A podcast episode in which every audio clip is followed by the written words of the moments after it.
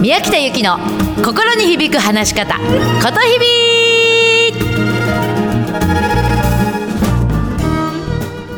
おはようございます。8月15日木曜日ことひびの宮北由紀です。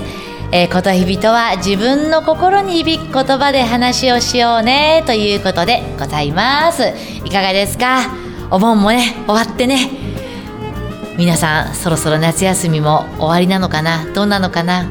どんな風にしてお過ごしなんでしょうか？今年の夏休みどんな夏休みだったか？そんなこともちょっと番組にお寄せくださいね。今年の夏休みの思い出。まだ夏休みこれからっていう方もいらっしゃるかもしれないけれども夏休みこんなことをしましたなんていうお便りをぜひいただきたいと思います。メールアットマーク 775fm.com ですね。ぜひ、えー、ことひび宛てに、えー、メールをください。お待ちしています。さて今日はですねちょっと専門的な話をします。人前で話す時の照明の話です。意外にこれ落とし穴なんだけれども大事なのね。もしこの中で人前で話す、まあセミナーとか講演とかプレゼンとか、そういう人前でちょっと話をする人はぜひね、ちょっとこの照明知っとくと全然クオリティが違うからね、あの聞いてください。あのね、えっ、ー、と、自分が前で喋るときに照明、まあ、自分自身がしゃべる時っていうのは自分が一番見られなきゃいけないから自分を一番明るくしてますよね。で途中で例えばスライドとかでパワーポイントとかを使う時にはそのパワーポイントがよく見えるように周りを暗くしますよね。まあ、ここまではよくみんな分かってるんだ。なんだけれどもえっ、ー、とね自分話の中でちょっと自分の思いを伝えたい時とかセミナーとか何でもいいんだけれども、こう、二人一組で、あの、話をさせる。で、その時にもシェアとかで、あの、その人の心の内みたいなのをちょっと話をさせる時なんかは、照明を少し落としてあげた方がいいのね。どういうことかというと自分の思いを伝える時にでも2人1組でシェアで自分の思いを伝える時にも意識ってこう自分が内側に向いてるじゃないですか。心を見つめてますよね。そういう時にあんまり明るくて周りのものがいろいろ見えちゃうとそっちに気い取られちゃうのね。うん、なのでそれを少しシャットアウトして自分の心に少しこう気持ちが向き合いやすい環境に照明を使ってそれをやってあげるんですよ。そうすると、えっと、自分自身もとっても気持ちよく話ができたり2人1組でちょっとシェアをしてもらう時にもお客様もとても深い気づきをしてくれたりする。うちも表現塾っていう塾をやっているんだけれども照明はものすごい気をつけてます。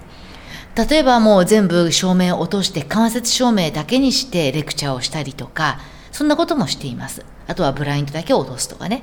うん、そうやって限られた環境の中ではあるけれども工夫してみてあの話しやすい環境っていうのを証明でも作ってみてください。はい、ちょっと専門的な話でございました。さあ、それではね、今日はもう一つ。言葉のエネルギーを使おうっていうところで、目標が叶う口癖、進化バージョンっていうのをお伝えします。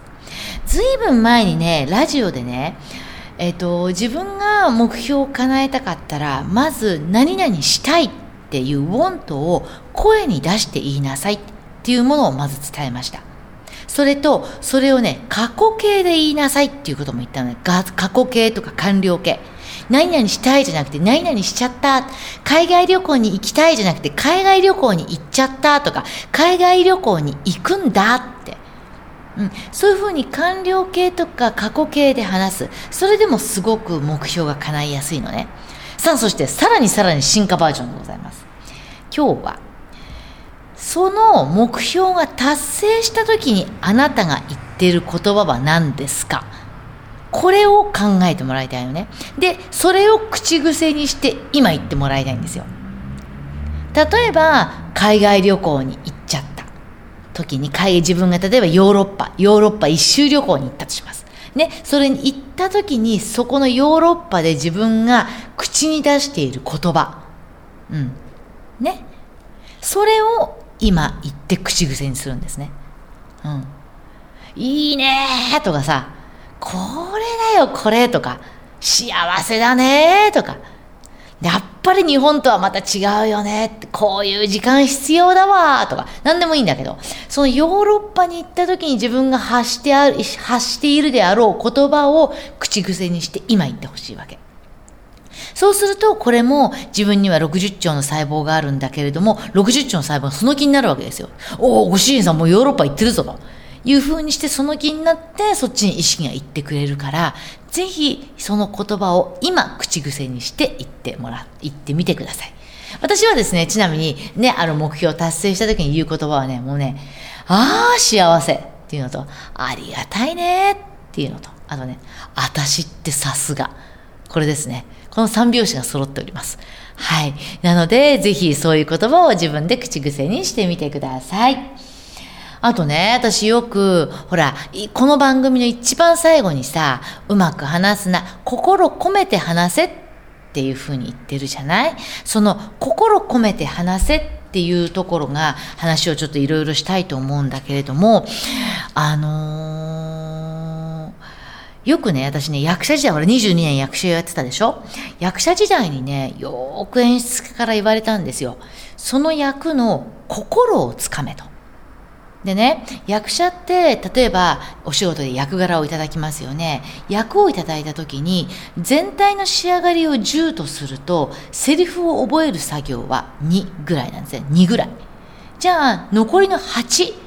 は何をするかっていうとその役の心をつかむことに時間を費やすんですよここにものすごい時間がかかるのね例えばその役その役柄の性格息遣いどんな生活をしているのか何が好きで何が嫌いで何が得意で何が苦手でなどなどその役柄の心をつかむ努力をするんですねでこれってね皆さん日常でも使えるんですよ例えば皆さんが営業するとき、営業マンで営業するとき、自分がその商品になりきるんですね。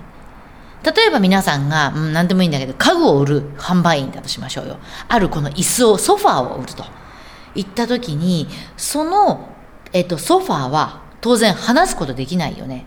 でも、このソファーがもし心を持っていたら、そしてこのソファーがもし話すことができたら、どんな自己紹介、自己アピールをするだろうどうやってこのソファーは自分を表現するだろうって考えてもらいたいんですよね。面白いでしょそうすると。でそのそのソファーの心を話せるあなたが要するに代弁者なわけですよ。でソファー。僕はですね座るとぐーっとこう力が体中の力が抜けるリラックスソファーなんです一日の疲れを全て吸い取ってくれるソファーなんです。で、一人で座っていただいてもよし、寝っ転がっていただいてもよし、大切な人と肩を並べて座っていただいてもよし、いずれにしても心の力が抜けるソファーなんです、みたいなね。そのソファーの気持ち、ソファーが、の心の代弁者として話をしてもらいたいわけですよ。うん。それだけ。そうすると、それがイコール心を込めて話すってことなのね。このソファーは何々製でとかね、バネがこういうバネが使われてて、革はどこの革でとか、それも大切なんだけれども、それはうまく話す方なのね。じゃなくて心を込めて話すってのは今みたいなこと。なので、ぜひやってもらいたいんですよ。あのね、禅の言葉で、一体一如、もしくは心身一如っていう言葉があるんだ。それにね、近い感覚だと思う。うん。あなたが話しているんじゃないんですよ。このソファーに喋らされてる。ソファーの代わりになって話してる。そんな感覚を持って話をしてもらいたいんですね。するとどんなことでも心を込めて話ができるんじゃないかなって思います。でねあとねこんなことも聞くんだよな今日なんかちょっとバラバラいろんな話をしちゃうんだけれどね。あのー、自分は今これ何のためにやってるんだろうって。毎日毎日がこうルーティンになっちゃって、うん、毎日がこう平凡、ただただ無難に過ごしていく。ここがね、よくわかんなくなっちゃう人っているのね。何のためにやるんだろう？これ何のために伝えるんだろう？何のために行くんだろう？まあ、要は目的ですよね。で、目的がはっきりしない中、そのままね、ルーティンで行動すると、それは作業になっちゃうんですよ。当然言葉も機械的な喋りになります。当然何のためにやるかわからない行動はつまんないよね。ルーティンになるから。こなしてるだけだし。毎日が虚しくただ無難に過ごす毎日になっちゃうじゃん。でそんな虚しい毎日を過ごさないためにもいつもね何のためにって自分に問いかけてもらいたいの。何のためにがどうしても分かんない時にはねその先をイメージしてもらいたいのね。自分がその行動をとったその先。そこをリアルにイメージするの。逆にその行動を取らなかったその先もリアルにイメージしてもらいたいのね。どうだろう？両方を両方のやった時とやらない時その両方をリアルにイメージすると何のために自分がそれをやるのか見えてこないかな。今やってるかどうか分かんないんだけどね。前ね東京でね「その先」っていう番組があったんですよ。その先、見て、見たことあるかな？あのね、例えば、毎日イチゴを出荷している農家さんがあります。そこにね、ちょっと、えっと、番組が行ってね、このイチゴがその先どのように使われているか知ってますか？って農家さんに聞くわけ。で、農家さんの人、いや、知りませんっておっちゃんおばちゃん答えるわけですよ。で、それをカメラで追うドキュメントなわけ。ね？で、イチゴはその先、まず工場に運ばれ、ヘタをバーッと取って、お砂糖と一緒にくつくつくつくつ煮られると。で、それを真空パックに入れられて別の工場に行く。その工場がなんとお菓子工場。で、そこでお菓子工場でパイの生地にその真空パックのイチゴがパーッと並べられて、で、いちごパイ、いちごチョコレートになって店頭に並んでいたと。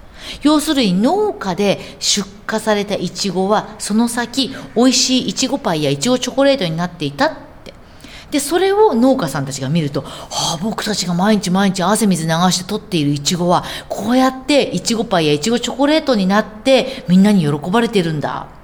っていうことを知るわけ。そうするとよし明日も一生懸命いちごを積もって仕事に精が出るってそんな番組なんですね。これすごく素敵な番組だなと思った。なので皆さんもねこのように何のためにが分かるとモチベーションが上がるんだ。そうすると当然言葉も情熱的になる。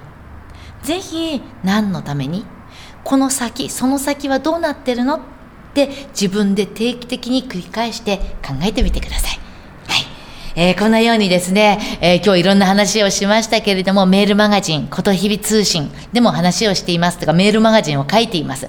毎日平日12時に届きますので、ぜひ、ことひび、メルマガことひびとか、ことひび通信で検索してみてください。ぜひ登録してください。はい。さあ、それでは今日の一曲ですね。シーラー・イー、クライ・ベイビー。今日も言うよ。うまく話すな。心を込めて話してね。ことひびの宮北ゆきでした。じゃあねまったね